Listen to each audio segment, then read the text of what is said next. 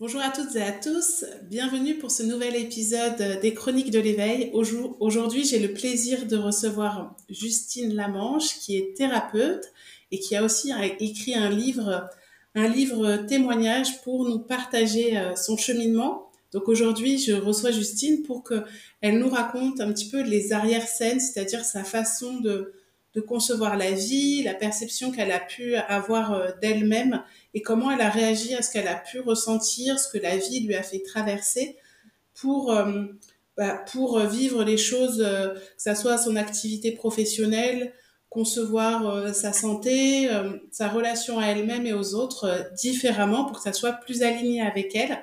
Donc bonjour Justine et merci beaucoup de, de me m'accorder cette confiance. Donc on a déjà travaillé ensemble euh, j'ai eu la chance euh, bah, d'être avec toi lors d'accompagnement. Tu, tu m'as contacté quand tu avais besoin euh, d'éclairage, tu as participé à un challenge que j'avais fait l'année dernière et on, on, a aussi la chance de pouvoir échanger régulièrement sur, sur bah, nos activités, mais surtout notre façon d'aborder nos activités, les contraintes, les peurs qu'on peut avoir aussi en tant que, en tant que femme, maman et entrepreneur. Et donc, euh, dans ce, ce podcast, moi, j'aime bien partager mon propre cheminement, mes prises de conscience. Et j'avais envie que toi, en tant que, en tant que femme, thérapeute et aussi bah, autrice, du coup, puisque tu as écrit un livre pour témoigner de ce que tu as, ce que tu as traversé, tu pouvais nous partager pour pouvoir inspirer euh, d'autres femmes, d'autres personnes, pour leur montrer que ce qu'elles ressentent, c'est normal. Alors, euh, merci beaucoup et bienvenue sur le podcast des bah, Chroniques de l'éveil. Merci à toi, Julie. Bonjour, euh, bonjour, et puis bonjour tout le monde, à tous ceux qui vont écouter ce podcast, et j'espère que ça vous sera utile. Alors, euh, j'aimerais que tu nous expliques un petit peu euh, dans quel environnement tu as grandi, c'est-à-dire, alors sans rentrer dans les détails de ta vie, mais est-ce que tu peux nous raconter comment, en tant que petite fille, tu pouvais te concevoir toi, quelle était ta relation à toi, aux autres, Comment comment t'as évolué? Est-ce que tu étais plutôt une petite fille très confiante, très à l'aise avec les autres, ou est-ce que euh, soit par rapport à ta façon de voir le monde, soit par rapport à ton éducation et du coup la façon qu'avaient tes parents de voir le monde, eh bien ça t'a créé quelques quelques blocages ou enfin comment avec ton regard d'adulte tu vois la petite fille que t'étais? Eh bien j'étais une petite fille plutôt euh, très timide, très réservée. J'avais pas confiance en moi du tout et puis euh, j'avais l'impression euh, enfin maintenant avec le recul et ce que les adultes m'ont dit alors que ce soit mes, parents euh, des proches ou même maîtresses ou autres j'étais un petit peu rêveuse un petit peu dans mon monde. Et puis c'est vrai que j'avais un peu du mal à enfin j'avais des amis hein, c'est pas le souci mais je me suis toujours plus ou moins sentie différente. Et des fois je me trouvais bizarre parce que je me disais je vois pas les choses de la même manière ou j'avais pas envie de parler des mêmes sujets euh, qui intéressaient les autres. Enfin des fois je, me sentais un petit peu à part un mhm. peu exclue et puis euh, ouais j'avais l'impression d'être un peu en décalage en fait et, euh, et par rapport à l'éducation que j'ai reçue euh, on va dire que du côté de ma maman, c'était beaucoup. Enfin, je, je, dis ça en tant qu'adulte maintenant parce que j'ai pris le recul nécessaire, mais à l'époque, j'étais pas du tout consciente de tout ça. Mais du côté de ma maman, c'était plus la peur. On parlait beaucoup de, de, de, tout ce qui se passait, par exemple dans l'actualité, les enfants qui se font enlever, enfin tout ce qui fait peur, les guerres, tout ça. Et puis, euh, je me rappelle que c'est souvent quand j'étais contente de quelque chose, euh, j'en parlais à ma mère ou à ma grand-mère. Et puis, euh, tout de suite, il y avait le Ouais, ok, c'est bien, mais t'as pas peur que. Et il y avait toujours cette phrase, et à chaque fois, je me disais Mais pourquoi je leur ai parlé de ce projet alors que, en deux secondes, elles me démontaient le truc. Enfin, après, c'était pas de leur faute aussi, hein, mais je pense qu'elles ont été élevées dans ces peurs-là. Et. et du côté de mon papa, c'était plus, on va dire, la compétition faut toujours être le meilleur, faut se battre dans la vie, ça tombe pas tout cuit du ciel, euh, enfin voilà, faut se bouger le cul. C'était ce genre de paroles-là que j'ai entendu. Et, euh, et comme j'étais euh, très sensible et émotive, j'ai aussi souvent entendu bah, de la part de proches ou autres que voilà, j'étais arrête de pleurer, enfin t'es trop sensible, t'en fais des caisses pour un truc qui est pas grave, enfin voilà. Donc c'était un petit peu le genre de discours que j'avais et c'est vrai que déjà j'avais pas énormément confiance en moi mais ça m'a pas aidé à avoir confiance en moi et à la développer. Et du coup, le fait que bah, ça soit un peu difficile d'être, euh, d'interagir avec les autres, puisque on, on n'était pas forcément euh, à t'encourager vers euh, ce que tu avais envie d'être, de ressentir, etc.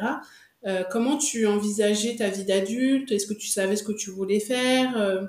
Comment, en termes d'orientation, en grandissant, est-ce que tu avais une idée claire de ce que tu voulais faire plus tard ou est-ce que euh, justement tu étais dans la peur, tu avais envie, tu avais des envies mais tu n'osais pas euh, t'autoriser à, vivre ses rêves et, euh, ses envies? Comment tu voyais ça? Bah, Quand j'étais petite, j'ai toujours été intéressée à, m'occuper des autres. Et puis, euh, spontanément, c'est vrai que j'attirais souvent les gens qui allaient pas très bien, même les enfants, hein, quand j'étais petite, et pour leur euh, remonter le moral ou pour les, les remotiver, les encourager. Enfin, c'est vrai que j'étais un peu euh, celle qu'on venait trouver quand ça allait pas super. Euh, et puis quand, quand je jouais, euh, je jouais souvent euh, bah, ou à prendre soin des autres ou à m'occuper. J'avais des poupées, je me rappelle, je leur mettais du faux sang dessus pour, pour les soigner. Enfin voilà, je m'amusais. C'était, c'était mon truc, ouais, prendre soin des autres, même les animaux. J'aimais bien prendre soin des animaux, des insectes. Et les escargots, je me rappelle, j'avais fait un élevage d'escargots, enfin un truc tout bête, mais je les, je les nourrissais. Enfin, j'aimais bien ce genre de choses. J'étais déjà attirée par ça et, je pense que non, je me suis jamais vraiment bloquée à me dire euh, c'est pas fait pour moi, mais euh, non, c'était quelque chose qui me, qui me plaisait bien et je me suis jamais dit que ce serait pas possible, quoi. D'accord. Et donc, du coup, au moment de, de choisir euh, les études que tu voulais faire à l'adolescence, euh, qu'est-ce que tu as choisi euh, de faire? Comment a été euh, Je parle de ça parce que bon, on en a un petit peu parlé avant l'enregistrement et parce que je sais qu'il y a beaucoup de personnes qui, qui, ont été un petit peu obligées de suivre un chemin ou alors on, on, leur a dit, bah, enfin à notre époque, c'était soit tu, tu, suivais une filière générale, soit tu en prenais une autre, mais c'était lié à tes notes, à tes résultats, et on n'écoutait pas forcément ce que les jeunes avaient envie de faire. Après, euh, bon, encore aujourd'hui, hein, c'est difficile à, 15-16 ans de savoir ce qu'on veut faire. Toi, euh, je parle de ça parce que tu vas nous raconter que ta carrière aussi, elle a évolué, tes choix professionnels ont évolué, mais c'est pour savoir, et puis parce que moi je reçois et j'accompagne des femmes qui sont en pleine remise en question professionnelle aussi. Donc c'est pour expliquer, parce que parfois elles ont l'impression qu'elles n'ont pas été écoutées à 17 ans. Les parents ou les conseillers d'orientation les ont pas poussées sur le chemin qu'elles voulaient faire et donc du coup elles arrivent à, un âge après vers 35, euh, 40 ans ou, ou, vers la cinquantaine à se dire mais est-ce que j'aurais pas dû choisir ce que je voulais réellement faire à l'adolescence? Enfin tu vois il y a toute une remise en question donc c'était pour voir un petit peu toi, quel était ton chemin, par quoi ça a commencé, puisque donc petite, tu avais envie de, de soigner. Donc est-ce que tu t'es dit, je vais faire des études de médecine, par exemple, ou euh, être dans le social? Comment tu, tu as fait tes choix professionnels après? Euh, bah alors du coup je t'ai dit un peu enfin une bêtise dans le sens où euh, je t'ai dit j'ai jamais j'ai toujours su que je voulais soigner les autres et j'ai jamais trop douté de ça.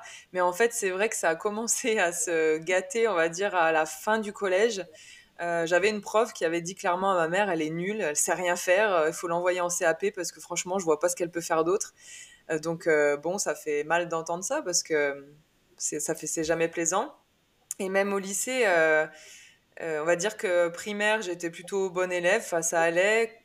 Début du collège, ça allait. Fin de collège et lycée, j'ai vraiment galéré parce que ça me plaisait pas en fait ce qu'on m'apprenait, c'était trop général et euh, ça me convenait pas.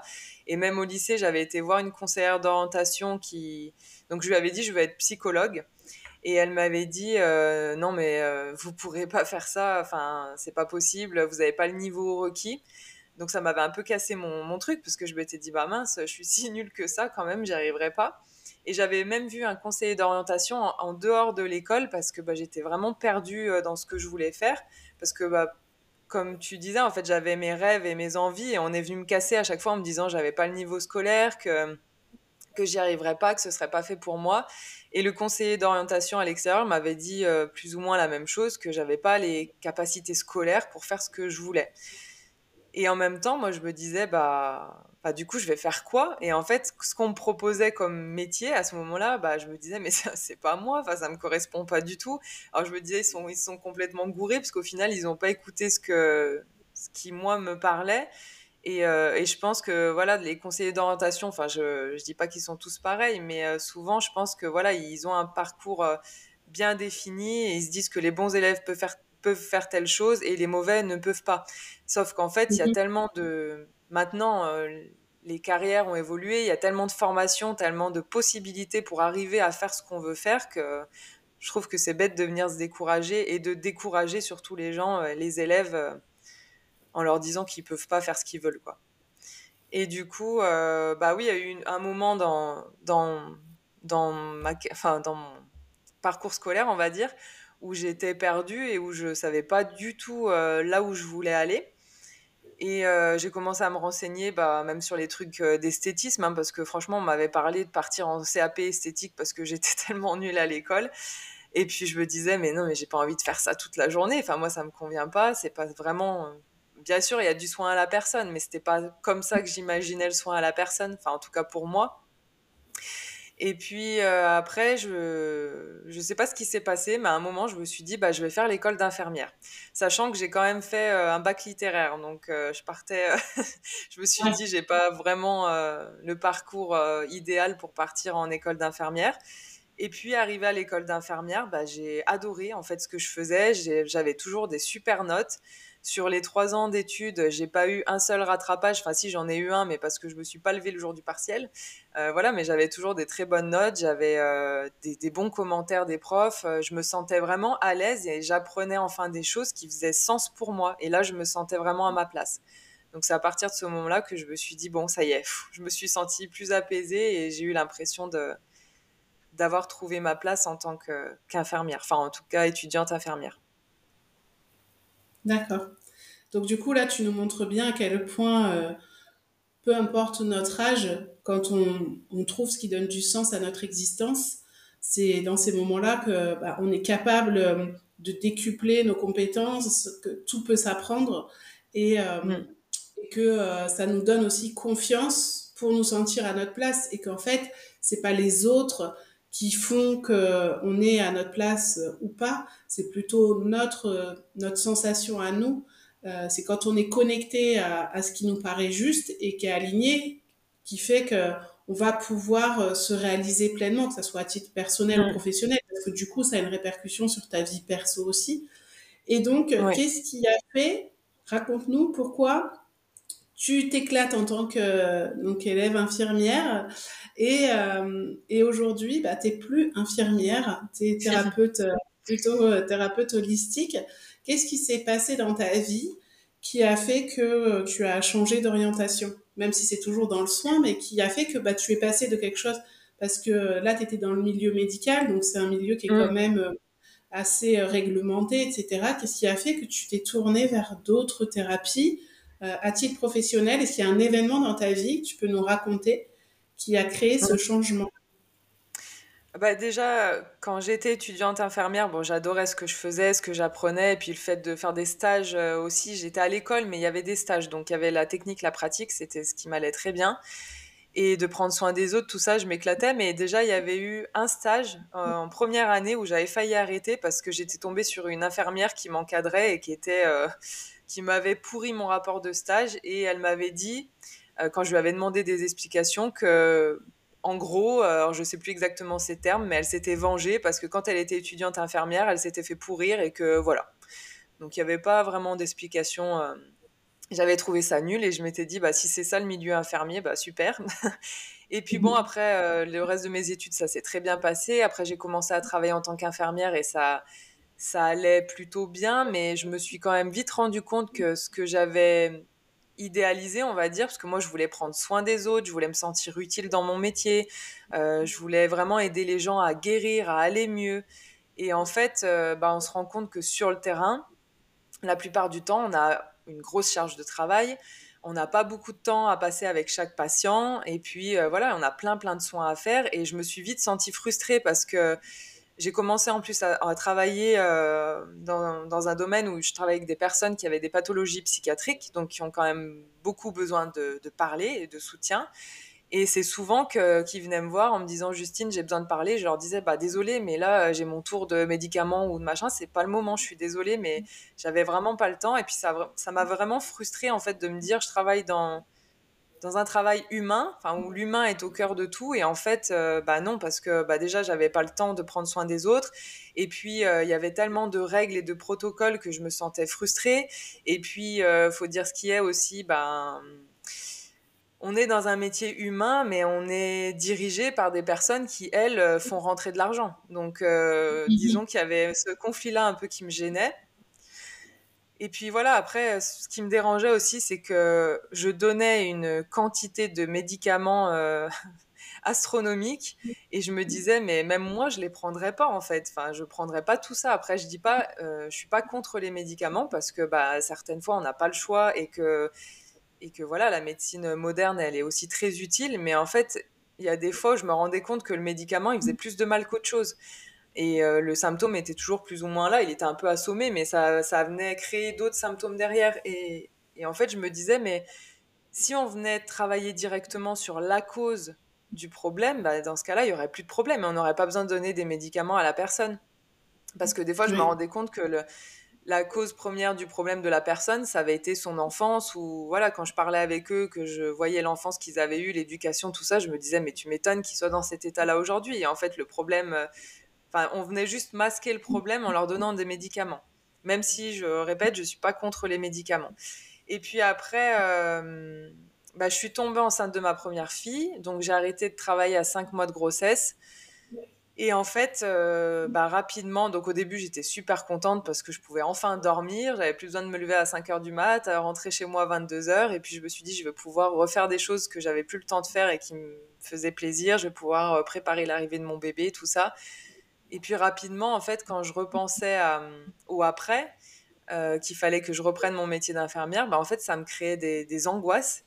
Je me, j'en rêvais, enfin, j'en faisais des cauchemars même la nuit, euh, enfin, où, je me disais, mais du coup, c'est pas possible, j'arriverai pas à reprendre infirmière. Je sentais que, je sais pas comment expliquer, mais c'est comme si je, je sentais à ce moment-là que, que ce serait plus possible et que, que je pourrais pas retourner dans ce métier-là. Même si j'adorais le relationnel avec les patients, tout ce qu'il y avait autour, l'institution, les règles imposées, euh, le fait qu'on ait une grosse charge de travail et que ça va, ça allait pas en s'améliorant, euh, je me disais ce sera plus possible pour moi. Donc du coup, bah, c'est à partir de ce moment-là que je me suis dit bah qu'est-ce que qu'est-ce que je vais faire du coup? Parce que il faut bien que je trouve un autre métier et et je me suis dit bah j'ai toujours été intéressée par euh, aider les autres, par soigner les autres et je voulais faire psychologue avant, donc soigner les autres mais plus par la parole. Et, euh, et, je me suis rappelé que quand j'étais à l'école d'infirmière, il y avait une formatrice qui nous donnait des séances de sophro de groupe, parce qu'elle était aussi euh, formée à la sophrologie. Et du coup, euh, j'avais vraiment adoré la sophro. Ça me... C'était la première fois de ma vie quand je sortais des séances de sophro où, où je me sentais vraiment posée, calme, super bien. Et du coup, je me suis dit, bah tiens, je vais me former pour devenir sophrologue. Donc, c'est ce que j'ai fait en premier. Je me suis aussi formée en aromathérapie parce que bah, j'ai toujours été intéressée par euh, les huiles essentielles, leur utilisation. Et ma grand-mère, elle nous soignait, euh, ma grand-mère maternelle nous soignait beaucoup avec euh, des plantes, l'argile, les, huiles essentielles, ce genre de choses. Et donc là, j'avais vraiment envie de concrétiser ça avec cette formation en aromathérapie.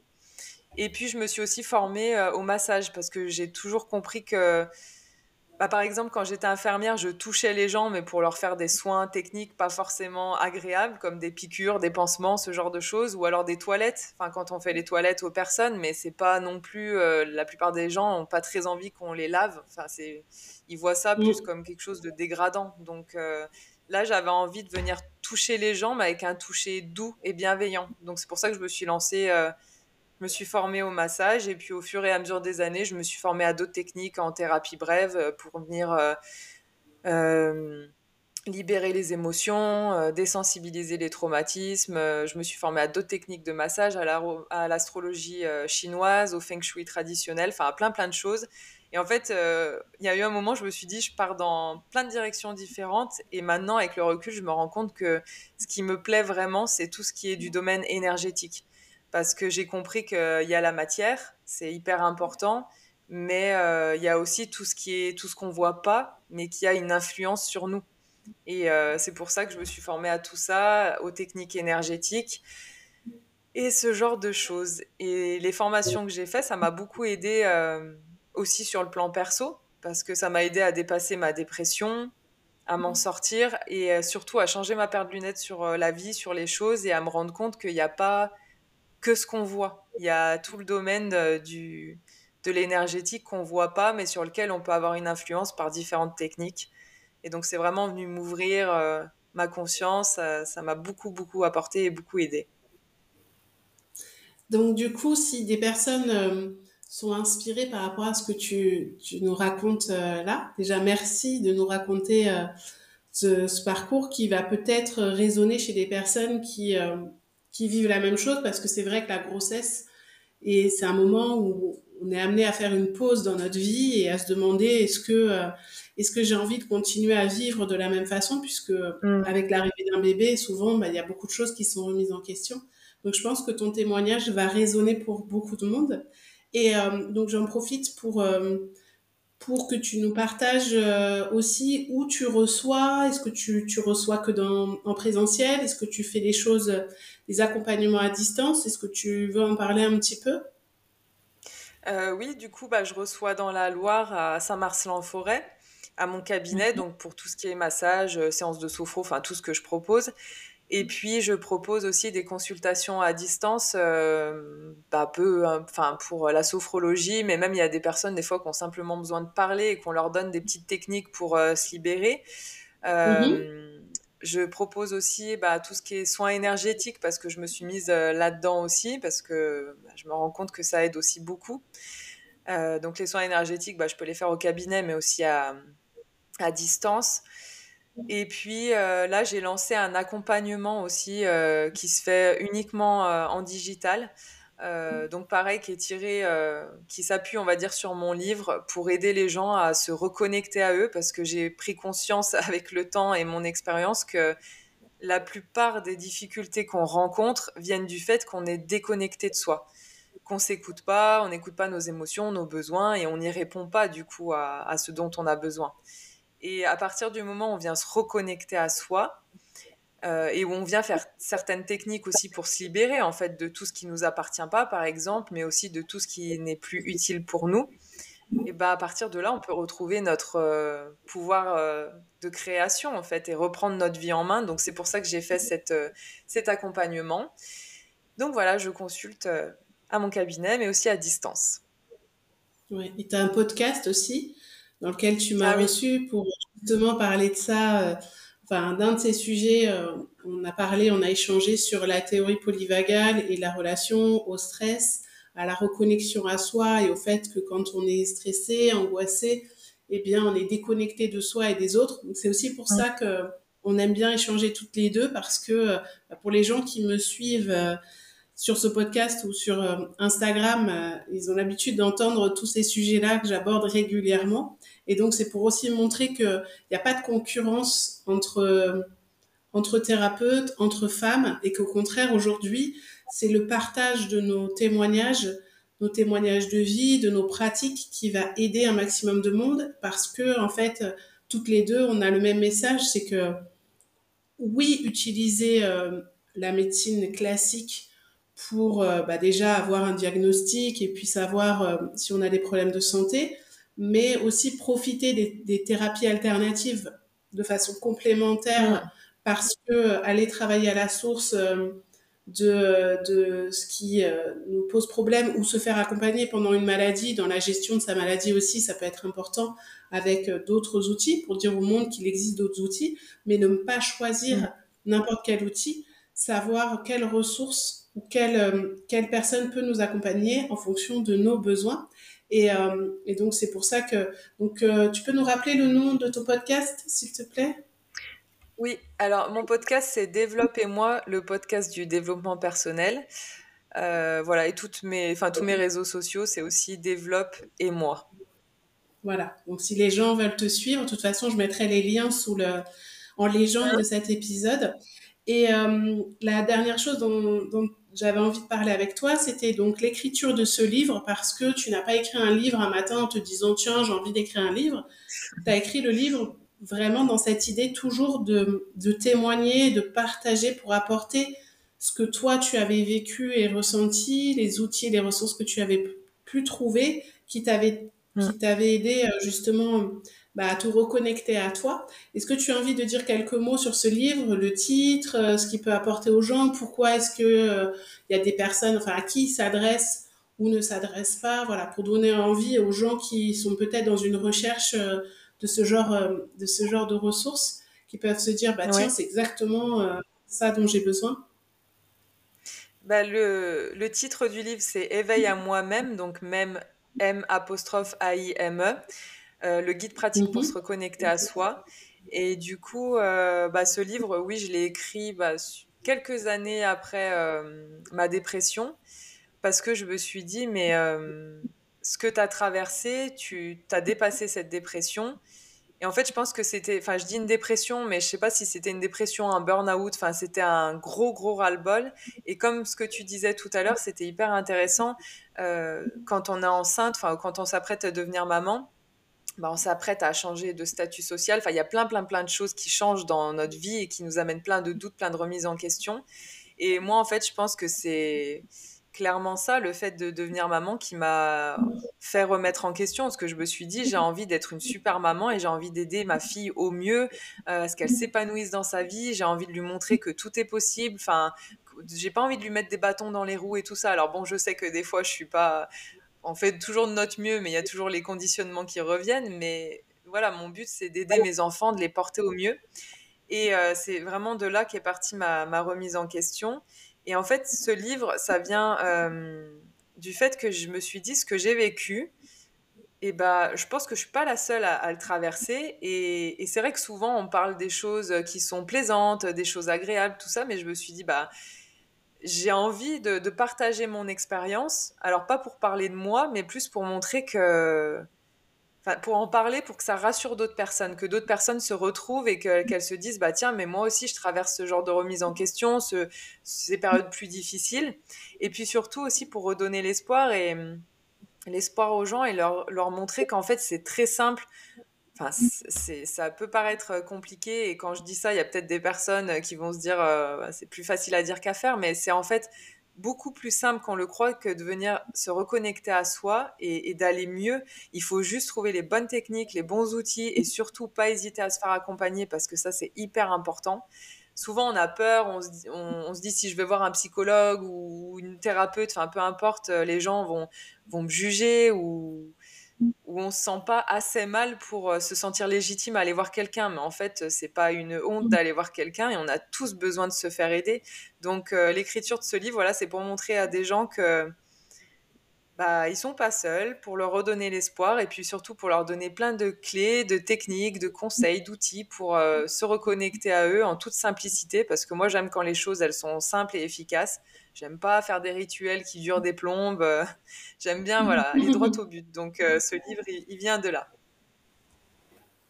Oui, c'est ça aussi qui nous rapproche, c'est que on a, euh, on est quand même beaucoup euh, dans la dans la matière. On cherche des techniques qui sont quand même pas trop farfelues, mais avec une mmh. ouverture un petit peu à la spiritualité, aux énergies, au monde subtil.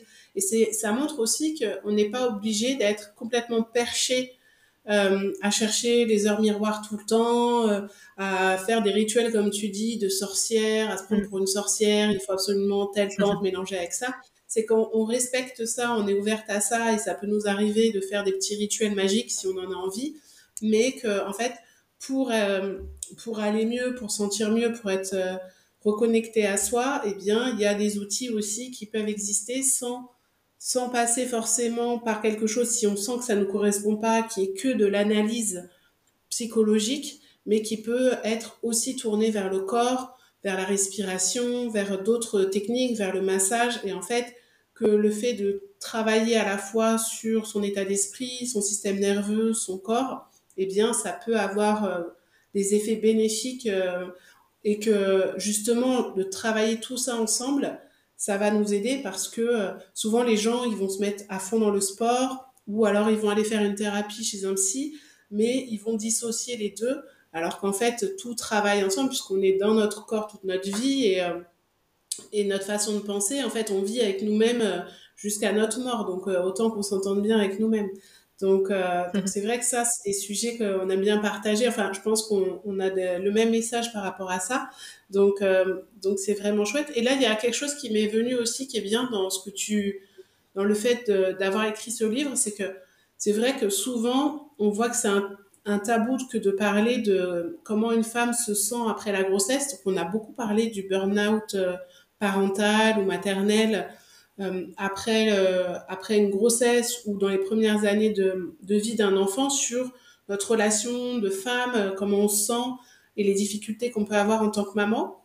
Mais là, toi, tu nous parles vraiment de quête de sens en tant qu'individu aussi. Donc, en fait, j'ai l'impression que ton livre, il, ne s'adresse pas forcément à, aux futures mamans, mais plutôt à des personnes qui vivent un changement de vie. Ça peut être après avoir appris une maladie, un accident, qui, à un moment donné, se, vont se poser ces questions de euh, qu'est-ce que je fais là, qu'est-ce qui donne du sens à mon existence, est-ce que je prends assez soin de moi euh, en termes de santé, euh, donc que ça soit mental ou physique? Y y a, voilà, c'est en général, c'est vraiment prendre prendre en charge son être en entier, se reconnecter à soi en entier. Voilà, c'est juste pour dire que ce, ce livre, vous pouvez le lire J'imagine si vous êtes un homme ou j'imagine si vous êtes une femme qui a 50 ans, vous n'êtes pas obligé d'être une future maman euh, euh, jeune qui, qui, est sur le point d'accoucher ou de reprendre le travail. Ça, ça s'adresse pas forcément qu'aux futures mamans, mais euh, c'est plus bah, ce que tu disais, tu vois quand on traverse une période de vie difficile où on a l'impression qu'on est au fond du trou et qu'il n'y a plus d'espoir et qu'on n'a plus la motivation, plus d'entrain, qu'on a perdu un petit peu tout ça, j'ai envie de dire aussi, euh, même malgré les apparences, on a l'impression que c'est vraiment merdique et qu'on s'en sortira pas. Je trouve que c'est quand même euh, un beau cadeau en fait, parce que mmh. quand on est au fond du trou, euh, c'est votre corps, c'est votre esprit qui vous dit non mais là t'es pas du tout sur ton chemin, ça va pas du tout. Et souvent c'est dans ces moments-là où, où on, où on met le coup de pied au sol pour remonter vers le haut et on se dit c'est pas possible, je peux pas rester là-dedans et on va faire tout ce qu'il faut pour s'en sortir. Donc euh, le livre que j'ai écrit, oui, il parle de ça, le fait de se dire c'est plus possible. En fait, je suis pas bien là actuellement. Je me rends compte que voilà, je me suis peut-être voilé la face, je me suis pas écoutée, enfin qu'il y a des choses qui n'allaient pas. Donc là, je reprends le devant, je reprends les rênes de ma vie parce qu'on est tous créateurs de notre vie en fait. Donc euh, on choisit d'être heureux ou de pas l'être, mais il y a plein de techniques très simples et efficaces en fait à, s'appliquer euh, plus ou moins au quotidien et qui prennent pas euh, des heures et des heures. Mais, mais voilà, enfin je mm. voulais simplement rebondir là-dessus et dire que d'essayer de trouver un petit peu le, positif dans le négatif, même si sur le moment, moi, quand j'étais en dépression, je me disais pas, c'est un super cadeau, c'est génial. c'est plus après, C'est ça. Mmh, mmh. En fait, moi, mon message, de plus en plus, il est tourné vers, euh, pour éveiller les gens à avoir cette, euh, cette, euh, ce filtre, cette philosophie de vie, de se dire, bah, en fait, je vais pas attendre d'être au fond du trou pour me poser des questions. Je vais pas attendre d'être sur mm. mon lit de mort ou de, vivre quelque chose qui vient bousculer ce que je pense de moi ou de la vie ou des relations. Je vais pas attendre que ça soit trop tard. Je vais prendre l'habitude dans le dans mon quotidien de d'être plus présente justement à mes relations, à ce que je vis, à ce que je ressens, pour tout de suite désamorcer en fait quand euh, quand il y a quelque chose qui vient me bousculer d'aller observer pourquoi est-ce que euh, j'ai une réaction. Donc c'était un petit peu le sujet du podcast qu'on avait euh, échangé toutes les deux, qu'on avait l'épisode qu'on avait fait ensemble.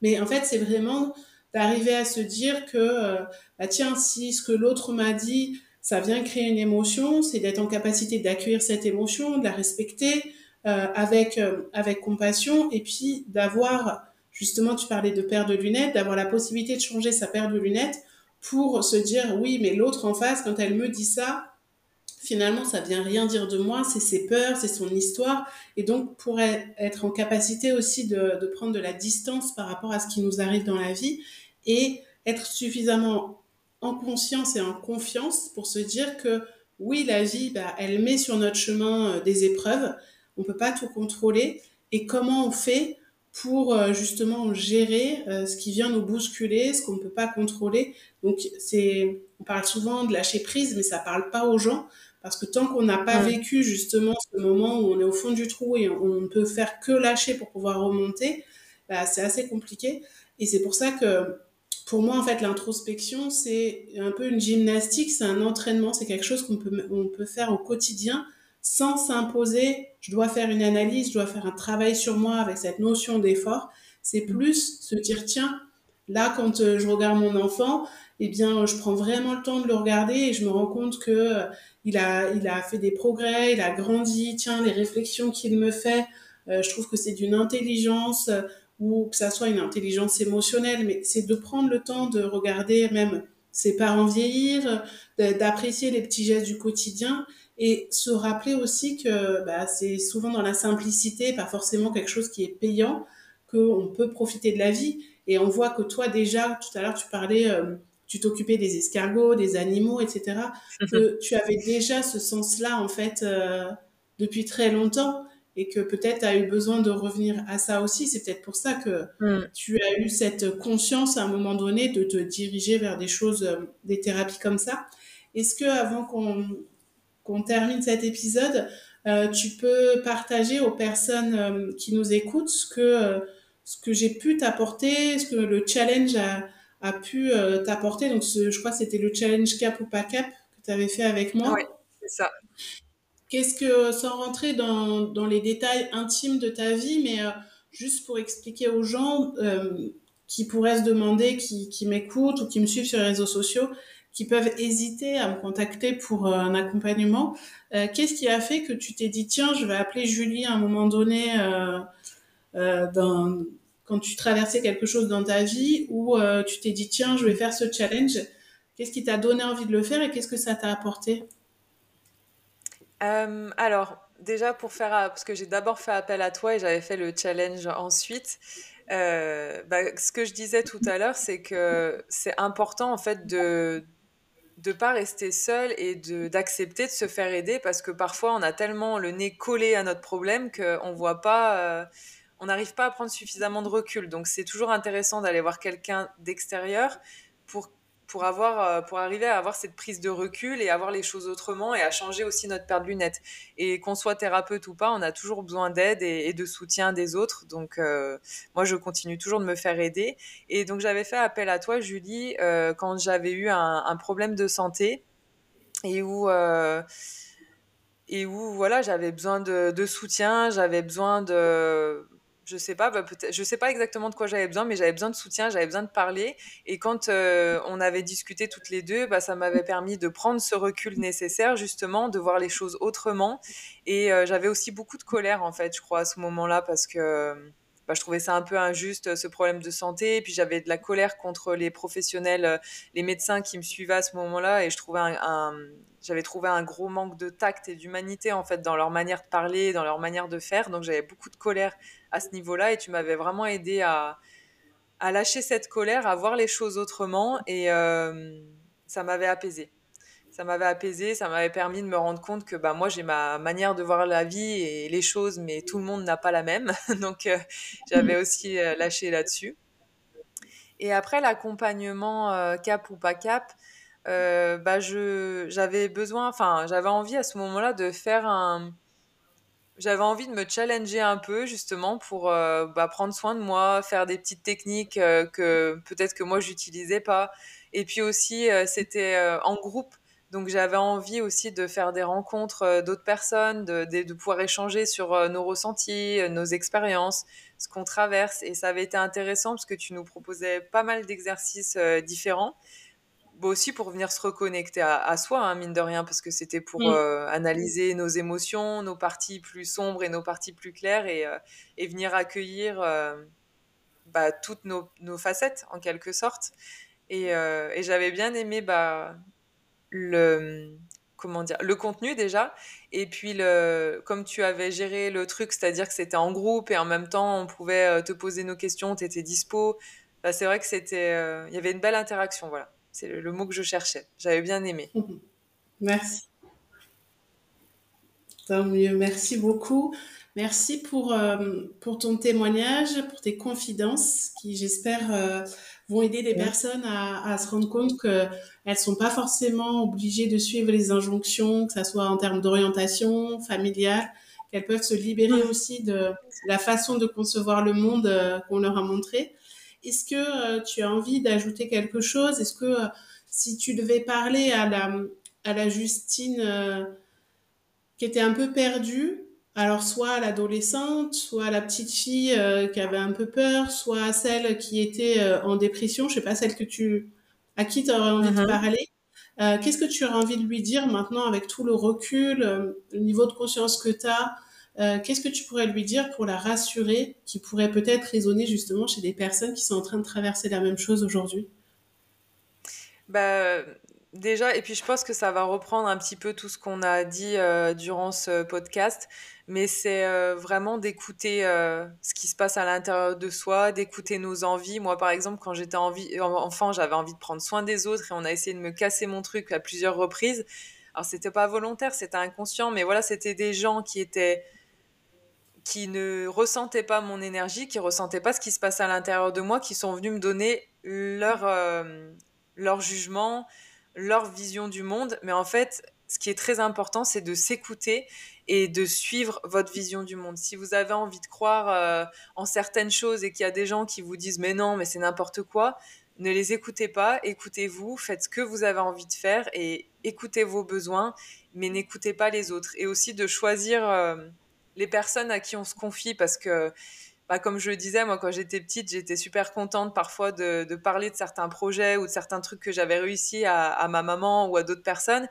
Mais sauf que les autres personnes, euh, elles sont pas à votre place, donc elles partagent pas votre enthousiasme. Et bien souvent, elles vont vous faire part de leur peur, de leurs craintes, euh, et elles vont venir euh, vous casser votre délire parce qu'elles pas par méchanceté, mais parce qu'elles s'inquiètent pour vous, parce qu'elles ont envie que vous soyez pas déçus ou autre.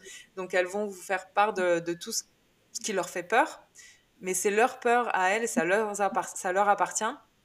Donc, euh, faites attention à qui vous vous confiez, euh, et puis gardez vos projets bien au chaud pour vous, et faites ce que vous avez envie de faire, ce qui vous fait rêver, ce qui vous fait vibrer. Et euh, moi, je pense qu'on n'est pas venu sur Terre pour pour en pâtir toute notre vie. Pour moi, on est venu ici pour euh, remplir euh, notre mission et notre mission, c'est d'être heureux en fait, voilà, de, de, faire ce qui nous plaît et à partir du moment où on fait ce qui nous plaît et ce qui nous tient à cœur, et eh ben on, on, est beaucoup plus rayonnant et c'est à partir de là qu'on sera utile à, nous-mêmes et aux autres. Donc, euh, écoutez votre cœur, écoutez vos envies et, et n'écoutez pas ceux qui, ont, qui vont essayer de casser votre délire.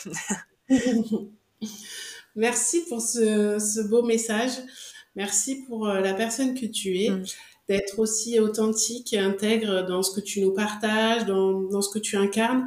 C'était important pour moi de te recevoir pour montrer aussi que, eh bien, on peut être fragile, on peut être euh, vulnérable, on peut être sensible, mais que justement, c'est aussi ça qui fait euh, notre force et que c'est mm. justement, eh bien, toutes ces expériences de vie que, as, que tu as vécues, que tu as traversées, qui font celle que tu es aujourd'hui.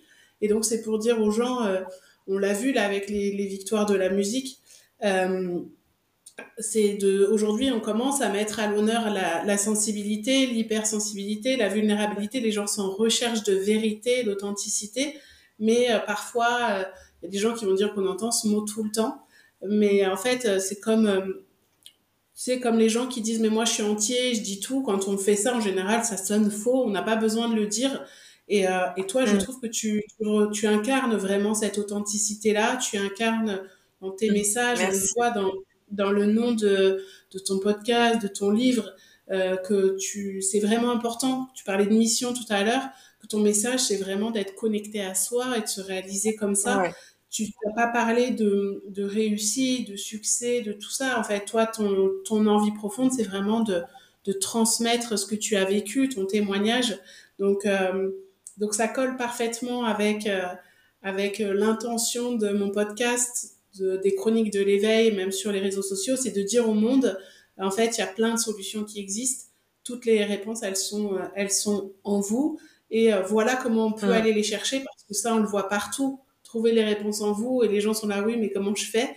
Mais voilà, c'est pour dire que c'était pour montrer aussi avec un cas concret ce que toi, tu as pu traverser qui t'a aidé, qui t'a amené aussi, qui t'a pas donné le choix que d'aller voir ce qui se passait à l'intérieur de toi. C'est-à-dire que ton corps t'a parlé, que tous les signes mmh. de la vie t'ont montré que c'était la seule chose à faire et, euh, et Parce que je pense que j'étais tellement euh, déconnectée de moi qu'il y a eu un moment, mon corps, il m'a envoyé plein, plein, plein de signaux. Au début léger, et puis au bout d'un moment, il est venu carrément m'arrêter, en fait, parce que c'était pas possible et que je m'entêtais à continuer dans une direction qui n'était pas faite pour moi. Donc, euh, mais après, je trouve que c'est intéressant aussi ce que tu dis, juste, je dis ça et après, je me tais.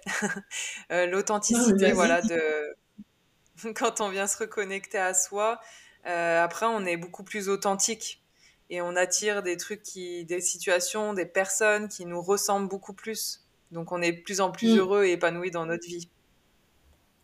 Ouais, et je crois que en fait toutes ces personnes-là, elles se sont cachées. Tu vois, tu disais euh, quand tu étais petite, tu te sentais différente. Et souvent, on croit qu'on est différent. Et c'est aussi pour ça que mon message, c'est vraiment euh, ma mission entre guillemets, c'est vraiment de dire aux gens, mais vous n'êtes pas obligé d'être dans la norme mais et, moins vous l'êtes et plus ça, ça vous donne du charme, plus euh, vous êtes attachante ou attachant, mais ce que vous ressentez est normal en fait. Tu vois, c'est physiologique, c'est universel, on passe tous par là. Et en fait, c'est aussi pour ça que j'ai envie d'interviewer des personnes qui ont des parcours de vie qui, qui, peuvent être un petit peu chaotiques sans forcément que ça soit euh, des histoires de vie, tu vois, très difficiles. Mais c'est parce que, comme tu l'as dit un moment, c'est on n'est pas obligé d'avoir vécu des choses très très difficiles juste pour euh, se sentir mal ou pour sentir qu'il y a quelque chose qui va pas. Et donc c'est pour dire aux gens, à partir du moment où vous sentez qu'il y a une lourdeur, qu'il y a une souffrance, qu'il y a un inconfort, bah allez voir ce qui se passe, allez vous reconnecter à vous et faites-vous accompagner par la personne qui va vous apporter euh, vraiment ce dont vous avez besoin. Et pour savoir ce dont vous avez besoin, il faut pouvoir aller le voir aussi donc ça, c'est par l'observation par l'écoute de soi.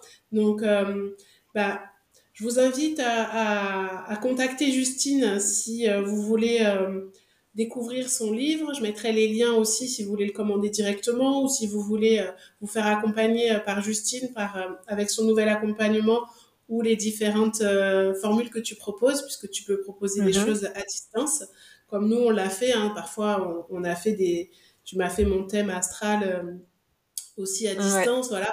Donc, euh, c'est profiter de ces outils et de ces ressources qui sont à notre disposition aujourd'hui pour pouvoir vous reconnecter à vous. Merci beaucoup, Justine. Merci à toi pour ton accueil et pour cet échange. Merci. Et euh, je vous dis à très bientôt pour un nouvel épisode.